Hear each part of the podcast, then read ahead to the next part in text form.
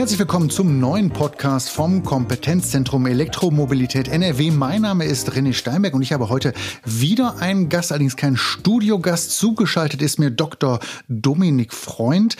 Hallo, Herr Freund, erstmal. Sie können mich hören. Ich kann Sie wunderbar hören. Äh, hallo von meiner Seite. Es freut mich, heute Teil Ihrer Sendung zu sein. Ja, sehr gerne.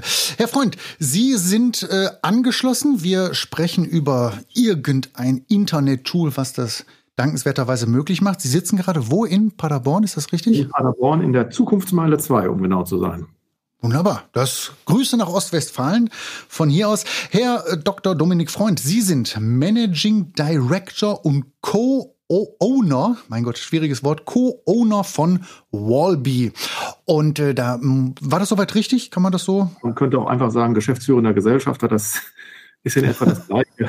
Das geht vielleicht auch einfacher über die Lippen tatsächlich von Wallby. Und Wallby ist ein Unternehmen, welches sich, na, ich sag's mal einfach, ähm, beschäftigt oder hat als, als Kern die Boxen, die an der Wand sind, zum Aufladen. Richtig soweit? Ja, wir verstehen uns nicht nur ähm, als ein Unternehmen, das äh, Boxen herstellt, das wäre so reines Hardwaregeschäft, sondern wir gehen eigentlich viel weiter.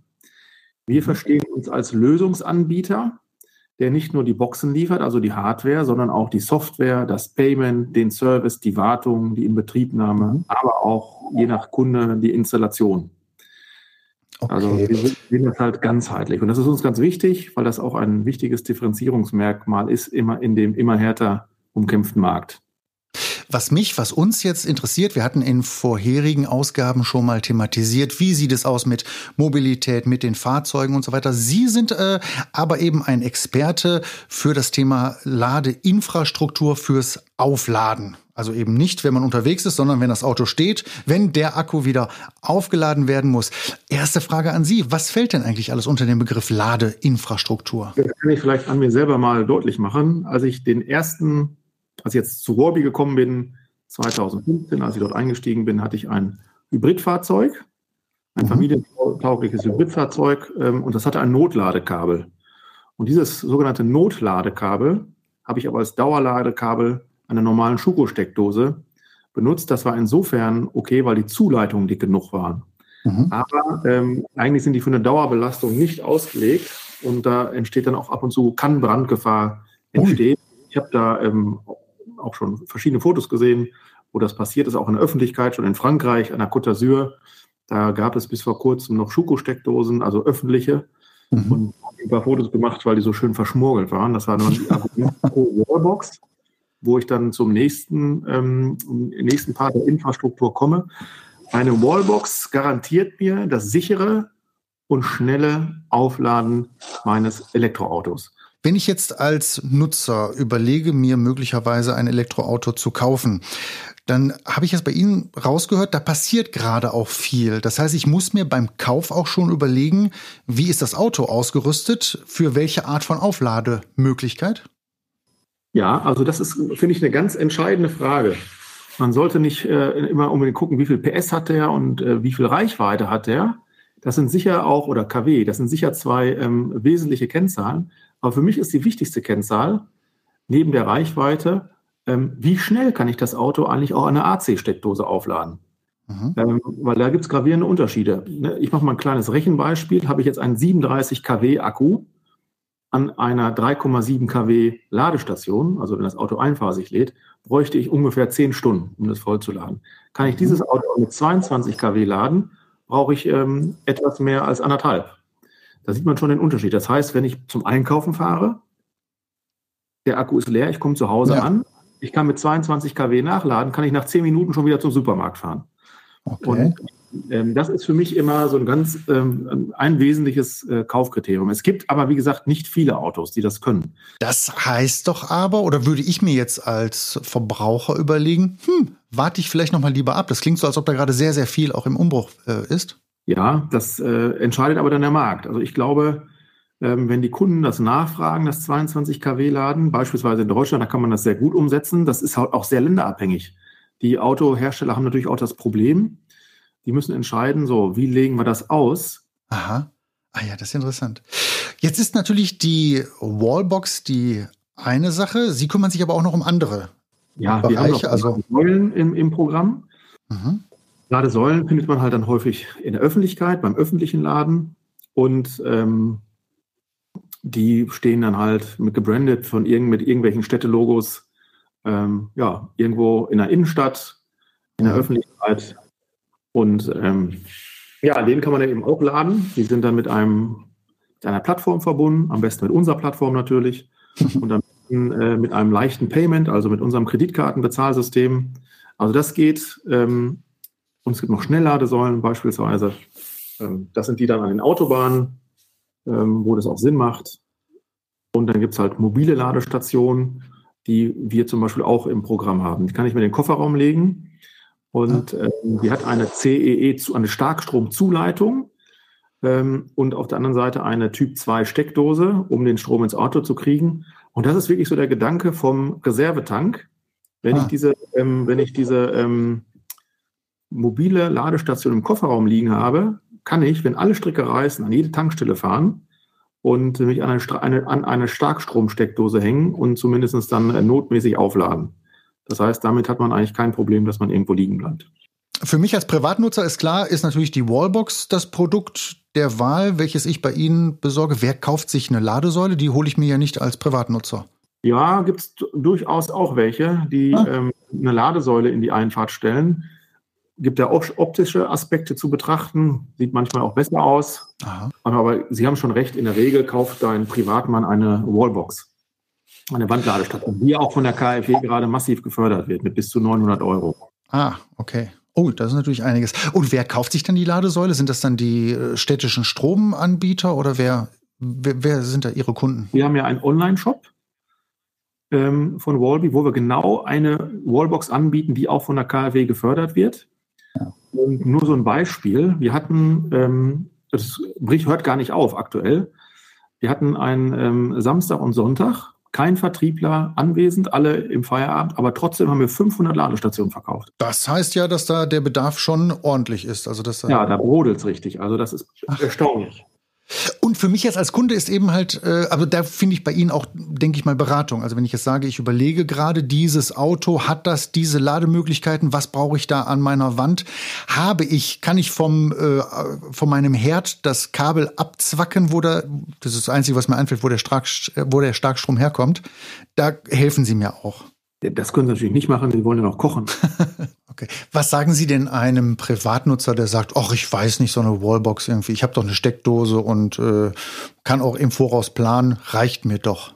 Das ist höchstens eine Übergangslösung, denn mhm. es ist nicht normkonform. Man soll das so nicht tun. Deswegen heißt es auch Notladekabel, sonst würden die Hersteller nicht sagen, das ist ihr Notladekabel, sondern reguläres Ladekabel. Naja, soll man nicht tun, aber wenn es doch geht, sage ich mal überspitzt. Was das sagen Sie da dem Kunden? Frage von, Sicherheit Aha. und Schnelligkeit. Ne? Ah, okay. Jetzt weiß ich aus vorherigen Gesprächen, dass das Zuhause-Aufladen eine der günstigsten Varianten ist, je nachdem, welchen Vertrag ich dann auch mit meinem Stromanbieter habe. Und dass natürlich das unterwegs, das Tankstellenprinzip quasi dann eben kostenintensiver ist. Jetzt denken einige nach über die Koppelung mit Photovoltaik. Ich habe dann die Solarpaneele auf dem Dach, die ich dann auch mit der Wallbox kombiniert bekomme. Ja, das ist, äh, das, dann macht das richtig Spaß, Elektromobilität. ich empfehle dann noch, ähm, einen Speicher in den Keller zu packen. Das Problem ist, meistens kommt man ja abends nach Hause, da scheint aber nicht die Sonne. Mhm. Ja, das. Ja, deswegen wäre es ja schön, wenn der tagsüber der Speicher geladen wird und das wird abends ans Auto abgegeben. Muss ich da große Teile des Kellers für aufgeben? Nein, nein, nein. Ähm, das ist relativ klein. Das, ach, wie groß muss ich das vorstellen? Umzugskartons, drei übereinander gestapelt oder so. Ja. Das, das geht schon. Dann schmeißt man die Schlitten raus, die braucht man tendenziell wahrscheinlich eh nicht in den nächsten Jahren. Dann ist der Platz genau. dafür. Wenn Elektroauto fahren, dann schnallt es doch wieder. das ist jetzt natürlich, ja gut, dann müssen, dann muss etwas anderes weichen im Keller, aber das ist natürlich vom Platz her. So, das ist dann wahrscheinlich die beste Alternative und auch eben kostengünstig. Das finde ich als Endverbraucher ja auch immer wichtig. Es muss sparsam sein. Paneele aufs Dach. Wenn die Solar-PV-Anlage unter 9 kW Peak hat oder so, irgendwie so. Also wenn nicht zu groß ist, dann kann man das machen. Sobald die irgendwie größer wird, dann kommt man ins EEG-Gesetz rein und dann ist Mist. Helfen Sie da auch oder muss sich der Nutzer dann an Elektromobilität NRW wenden? Oder beide? Dann sollte, sich, dann sollte er sich vertrauensvoll an Elektromobilität NRW. Also wenn wir das, wir können das auch. Wir haben Kontakte in unserem Netzwerk. Wir selber machen das nicht. Aber äh, einer unserer ganz großen Kunden ist zum Beispiel genau eine Firma, die das macht: PV, Speicher, Ladestation. Ah, okay.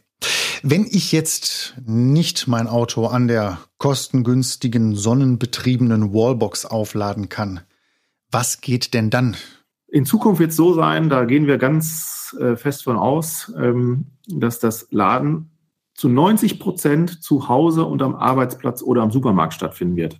Am Supermarkt? Richtig. Echt? Wenn ich einkaufen Ach. gehe, ja klar, dann steht da eine Ladestation und dann kann ich hier mein Auto nachladen. Ähm, weil es also, ja auch eine, eine äh, EU-Richtlinie gibt, die vorschreibt, dass, also das ist eine neue Direktive von der EU, dass bestimmte Anzahl an Parkplätzen mit Wallboxen ausgestattet werden müssen. Ach. Das ist eben, das heißt GEIG, das ist das Gebäude Elektromobilitätsinfrastrukturgesetz, so ein herrliches. Mhm. Und äh, ja, da steht das eben, das ist geregelt für Bestandsbauten, wenn mehr als 45 Prozent der Oberfläche eines Bestandsbaus renoviert werden. Das ist dann, dann spricht man von einer wesentlichen Renovierung. Ähm, dann müssen irgendwie mit und mehr als zehn Parkplätze, dann müssen diese ausgestattet werden mit Ladeinfrastruktur. Dann kann ich schon mal beim Einkauf äh, aufladen. Jetzt ist es so, also es kommt ja darauf an, springe ich noch mal eben in den Supermarkt rein oder mache ich den großen Samstags? Äh, leider Gottes dann auch immer. Ausgerechnet Samstag mache ich dann den großen Einkauf. Dann bin ich aber, na, ich sag mal, wenn es richtig schlecht läuft, vielleicht eine Stunde unterwegs. Wie viel habe ich denn dann aufgeladen? Wenn das Auto 22 kW laden kann, dann habe ich in dieser Stunde 22 kW geladen. Ein durchschnittliches Elektroauto liegt so bei 18 Kilowattstunden Verbrauch pro 100 Kilometer. Also habe ich in der Zeit etwas mehr als 100 Kilometer geladen. In dem Szenario, wo ich auch mit 22 kW laden kann.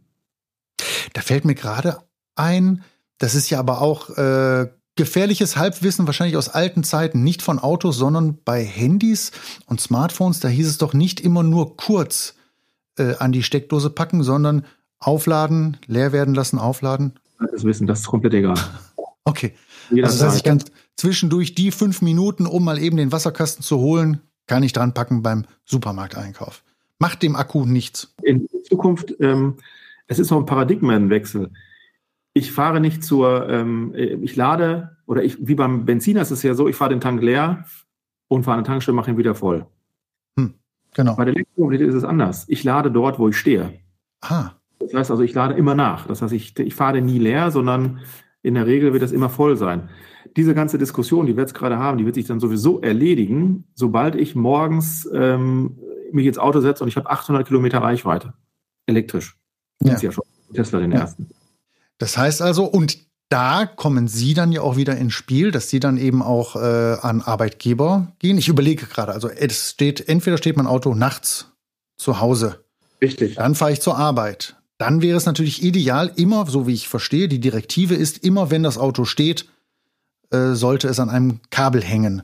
Richtig. Am Arbeitsplatz. Aber wie ist denn da mittlerweile der Ausbau? Wie weit ist der?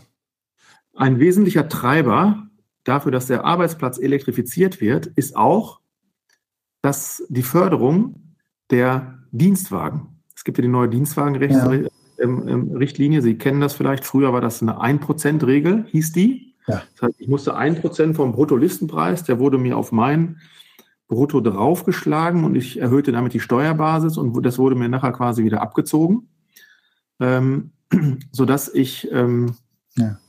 1% versteuern musste. Das konnte, je nach Listenpreis, wird das ganz schön viel.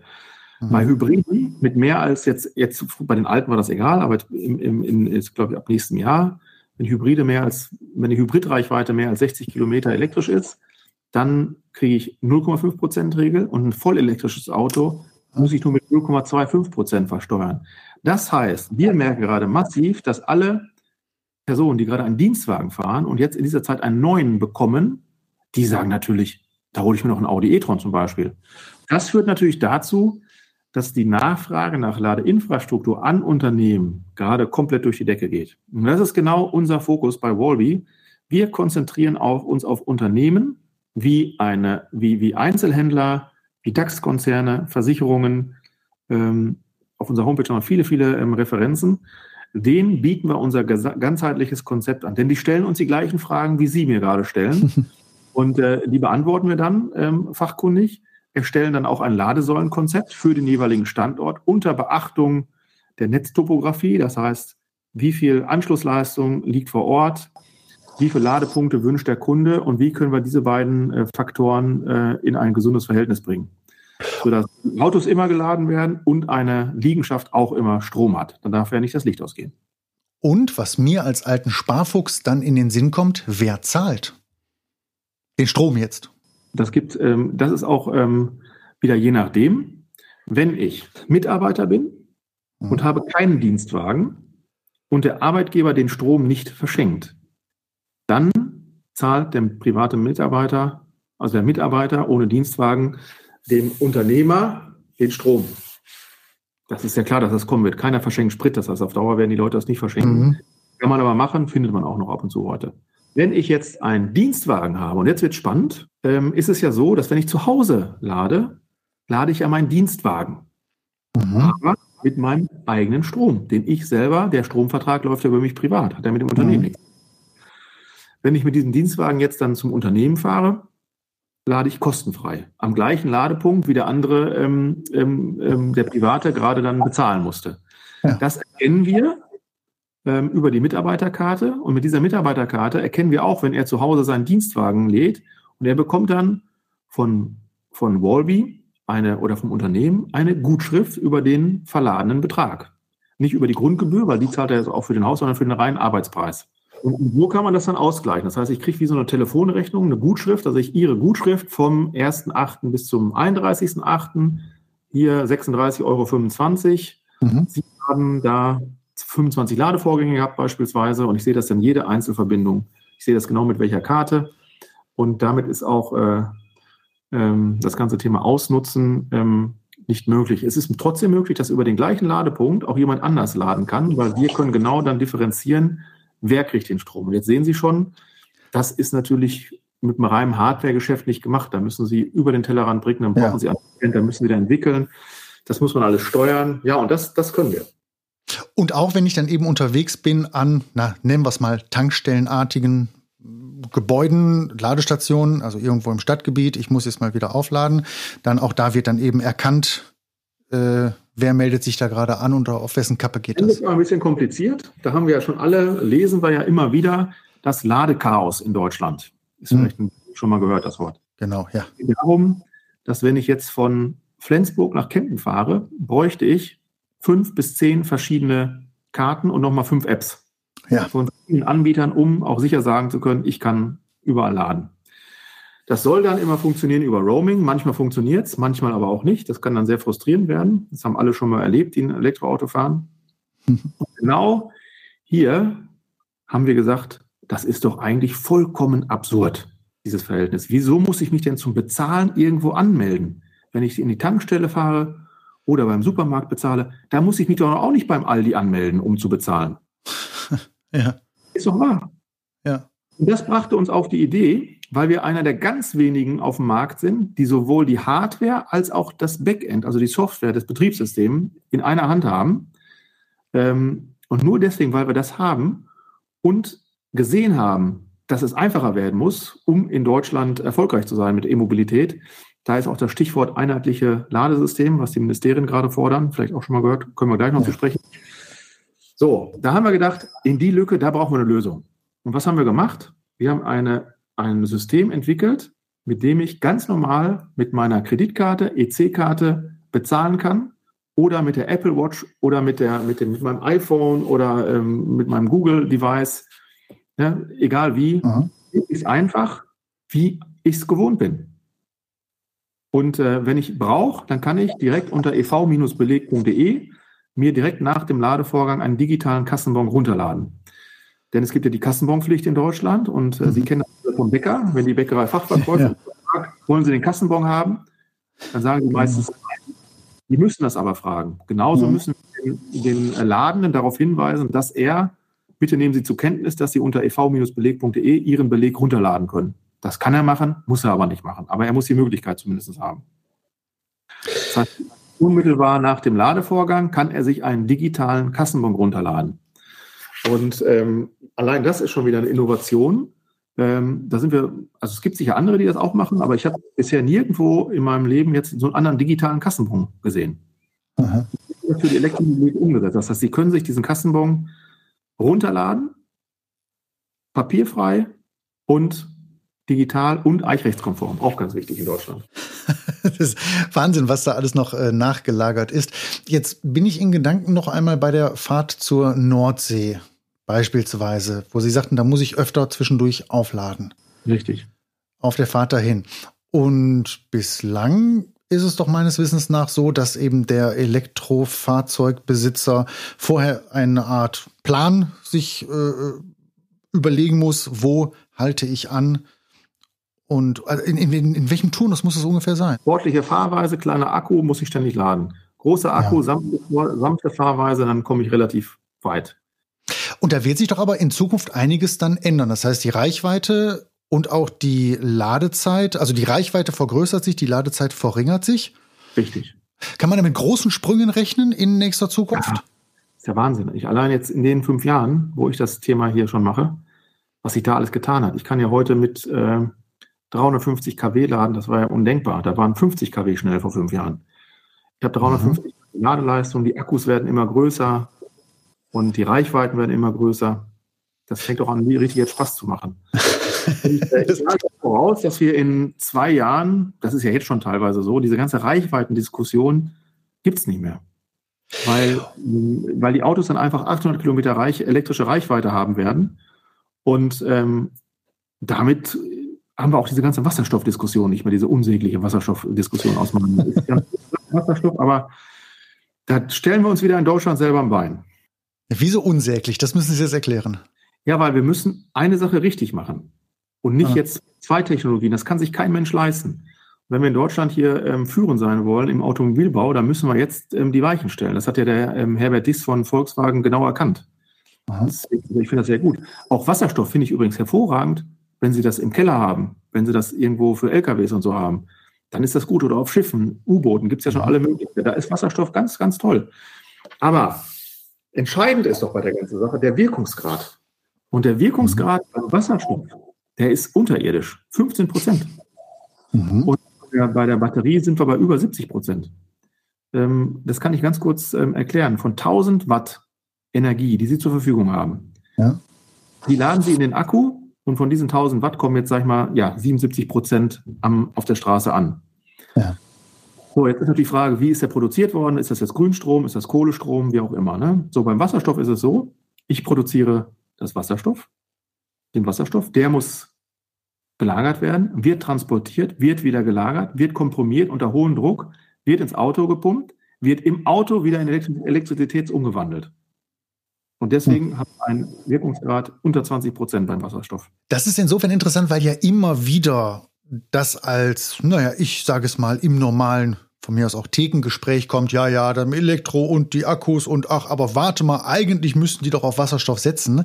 Da sagen Sie jetzt nicht, so einfach ist es nicht. In, in Holland und Norwegen interessiert das keine Sau. Ja. Ja, ja.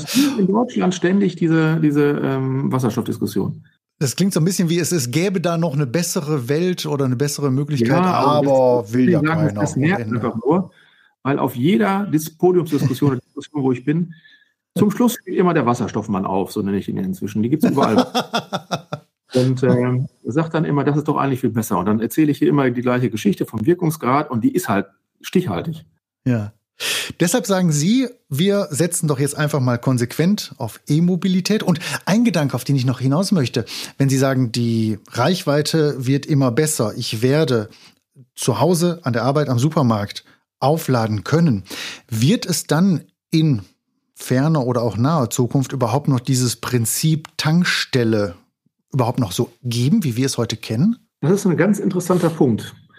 Ähm, da denke ich auch oft drüber nach. Wo Gibt es später noch Tankstellen? Ich glaube ja, die wird es geben, aber vielleicht anders als heute. Ich glaube, einige Tankstellen werden möglicherweise auch verschwinden, weil ich ja, Strom ist ja ubiquitär, also überall verfügbar. Mhm. Und das ist ja mit den Tankstellen mit Benzin nicht. Ich habe ja nicht meine Benzinleitung direkt ins Haus. Von daher mhm. wird es so sein, dass einige Tankstellen verschwinden, Aber es wird zum Beispiel, glaube ich, immer Tankstellen geben oder Ladestellen, nennen wir es mal Ladestellen, anstatt Tankstellen, ja, ja. in dicht besiedelten städtischen Räumen, wo ich jetzt keinen privaten Ladeparkplatz habe.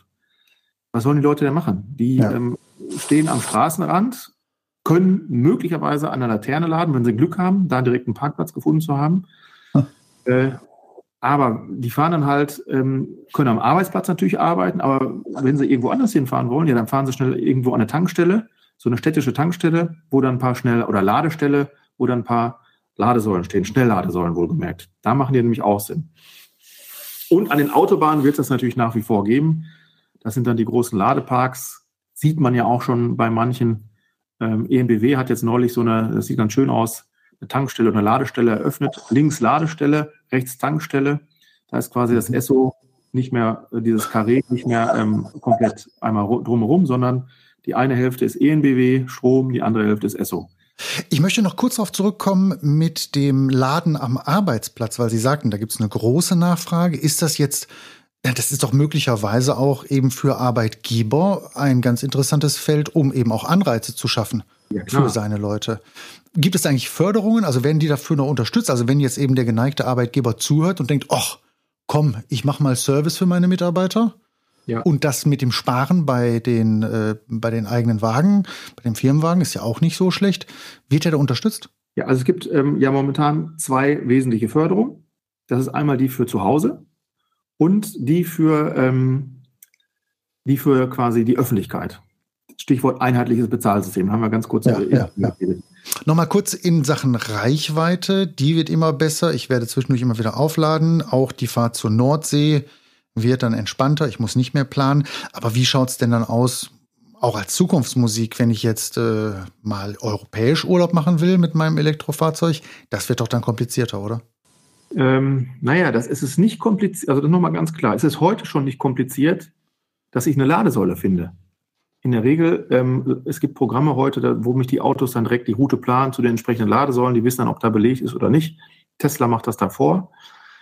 Und bei Tesla ist es auch kein Problem, wie es funktioniert. Aber wenn ich mit einem normalen Auto kreuz und quer fahre, dann habe ich ja schon das Problem, äh, ähm, dass ich die Ladesäule zwar finde, aber ich weiß noch im Zweifel nicht bezahlen kann.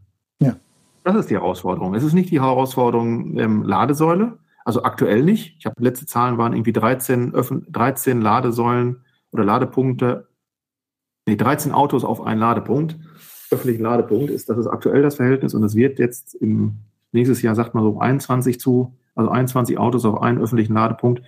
Das heißt, das wird schon dann immer enger. Aber aktuell ist es so, ich finde immer eine Ladesäule. Das Problem oder die Herausforderung ist, wie bezahle ich dort? Und da machen Sie uns hoffentlich Hoffnung. Richtig. Da haben wir genau dieses Bezahlsystem entwickelt, was ich eben schon beschrieben habe. Ja, da vielleicht noch ein Ausblick aufs nächste Jahr. Mhm. Die äh, Ladesäulenverordnung in Deutschland wird gerade durchs BMWI, also durchs Wirtschaftsministerium, einer Novellierung unterzogen. Und ähm, in der neuen Ladesäulenverordnung wird beispielsweise wird es Pflicht sein, die Möglichkeit zu haben, mit Kreditkarte zu laden, ohne sich anzumelden. Ah, das Oder? macht wirklich Hoffnung, ja. Okay. Dann noch eine Sache, ähm, wenn ich dann schnell, gut und sicher bezahlen kann überall, wie lange muss ich denn dann warten? Das Stichwort Schnellladen ist schon ein paar Mal gefallen. Können Sie das noch mal kurz beschreiben? Und eben auch mit Ausblick, also wie wird sich das noch äh, verändern, verbessern? Also ja, also die, wie gesagt, Ladeleistungen steigen einfach und da auch wieder das einfache Beispiel. Wenn ich mit 350 kW wirklich auch laden kann. Also das Auto akzeptiert auch 350 kW. Das ist das einzige Auto, das das momentan kann, ist der Porsche Taycan. Auch nicht unbedingt jetzt für jedermann erschwinglich. Klingt auch so, ja. in dem, in dem Beispiel, da kann ich schon ähm, mit 350 kW, das muss ich ein bisschen Kopf rechnen, wenn ich da eine halbe Stunde lade, habe ich ja 175 kW geladen. Dann sind das 700 Kilometer, die ich dann quasi in dieser halben Stunde nachladen kann. Die Akkus sind dann gar nicht mehr so groß. Die werden aber jetzt natürlich auch größer. Ähm, es gibt neue Technologien. Also da sollte man sich perspektivisch überhaupt keine Sorgen machen. Es wird neue Technologien geben, die das Laden einfach revolutionieren und dann ähm, ist das ganz einfach. Und deshalb jetzt noch einmal abschließend die Frage. Ausblick, Perspektive, gesetzt dem Fall, es wird eben halt genau darauf jetzt gesetzt. Wir gehen mit viel Energie in die Elektromobilität hinein. Wie schaut's denn aus in der nahen Zukunft? Klammer auf, auch mit der Überlegung, hole ich mir jetzt schon mein Elektrofahrzeug oder warte ich noch ein bisschen ab? Also ich würde jetzt das Elektrofahrzeug hören, holen, weil die Förderung üppig ist jetzt. Ne? Also ich kriege ja allein ja. 9000 Euro für ein Elektrofahrzeug. Ich bekomme 900 Euro nochmal für die Wallbox. Also man kriegt ja quasi alles jetzt hinterher geschmissen, in Anführungsstrichen. Und äh, die Reichweiten sind teilweise jetzt schon ausreichend gut. Ich sag's mal so. Wenn Sie jetzt ans Model 3 denken oder zum Beispiel auch ein ganz tolles Auto ist der Renault Zoe, der auch erschwinglich ist. Und das ist für mich auch der momentan der König unter den Kleinwagen, Elektrokleinwagen, weil er mhm. einfach eine bestechende Reichweite von echten 400 Kilometern hat. Das ist ein Auto, da können Sie wirklich, das kann ich auch wirklich empfehlen an, an, an die Hörer. Ähm, vom Ladeverhalten, Preis ist das und, und was Sie dafür ausgeben, ist das perfekt. Und Reichweite in dieser Dreiklang ist da unschlagbar gut. Und was wird sich da noch tun in den nächsten fünf bis zehn Jahren, sage ich mal? Also sowohl auf technischer Seite als auch gesamtgesellschaftlich. Wird es da, was meinen Sie, wie ist Ihre Expertise? Wir kommen noch gar nicht drum herum, dass wir hier radikal jetzt umsteuern auf die Elektromobilität. Meine Hoffnung ist sogar, hat ja sogar Elon Musk jetzt gesagt, dass wir irgendwie eine saubere Kernkraft, Kernfusion mal, wenn man wirklich weit guckt, findet, damit wir genug Strom kriegen oder den, die erneuerbare Energie massiv aufbauen, weil nur dann macht ja E-Mobilität auch Sinn. Wir brauchen jetzt nicht die E-Mobilität mit Kohlestrom machen. Das wäre auch wieder dann Perlen vor die Säule schmeißen. ja, hätte man den Bock zum Gärtner gemacht, so ungefähr. Das ist natürlich auch Quatsch. Das heißt, wir müssen ähm, einen Weg finden, wie wir grünen Strom, also CO2-freien Strom in die Autos kriegen. Dann, dann können wir auch mal wieder Skifahren demnächst im Sauerland. Und was glauben Sie, wird das kommen oder ist das Zukunftsmusik? Ich glaube, das kommt, ganz fest sogar. Ich meine, fragen Sie natürlich auch jemanden. Aber ja, was gibt es denn für Alternativen? Ähm, wenn ein günstiges Wasserstoffauto kommt mit einer hohen Reichweite, weil die Reichweiten sind ja bei Wasserstoff auch nur bei 400 Kilometer. Die habe ich ja jetzt schon eingestellt. Den einzigen Vorteil, den Wasserstoff jetzt noch hat, ist eben ähm, vielleicht eine geringere Zeit, bis der Tank wieder voll ist. Das sind aber auch zehn Minuten. Ja. Und äh, mit den höheren Ladeleistungen, habe ich ja eben kurz mal skizziert, ähm, wird auch das Thema Nachladen immer nachrangiger beim Elektroauto. Ja. Und ähm, ich sage immer, sobald ich ein Auto habe, in das ich morgen, morgens einsteige, ich meinen PV-Strom über Nacht reingeladen habe und ich dann auf den Tacho gucke und da stehen 800 Kilometer Reichweite, dann äh, ist das das Ende von jeglichen anderen Spekulationen und Überlegungen. Und das wird kommen. Das finde ich ist ein sehr schöner Schlusssatz. Das ist optimistisch. Und ich bin auch einfach sehr, sehr neugierig auf das, was kommen wird. Recht herzlichen Dank. Also eben nochmal an Sie, an Dr. Dominik Freund, äh, Managing Director, Chef. Chef der Gesellschafter. genau, Chef und Gesellschafter von Walby. Vielen, vielen Dank für das Gespräch. Gerne. Und äh, Dankeschön auch fürs Zuhören und dann bis zum nächsten Mal hier beim Podcast. Dankeschön. Tschüss. Falls Sie jetzt noch weitere Fragen haben oder weitere Infos benötigen, all das gibt es gebündelt auf elektromobilität.nrw.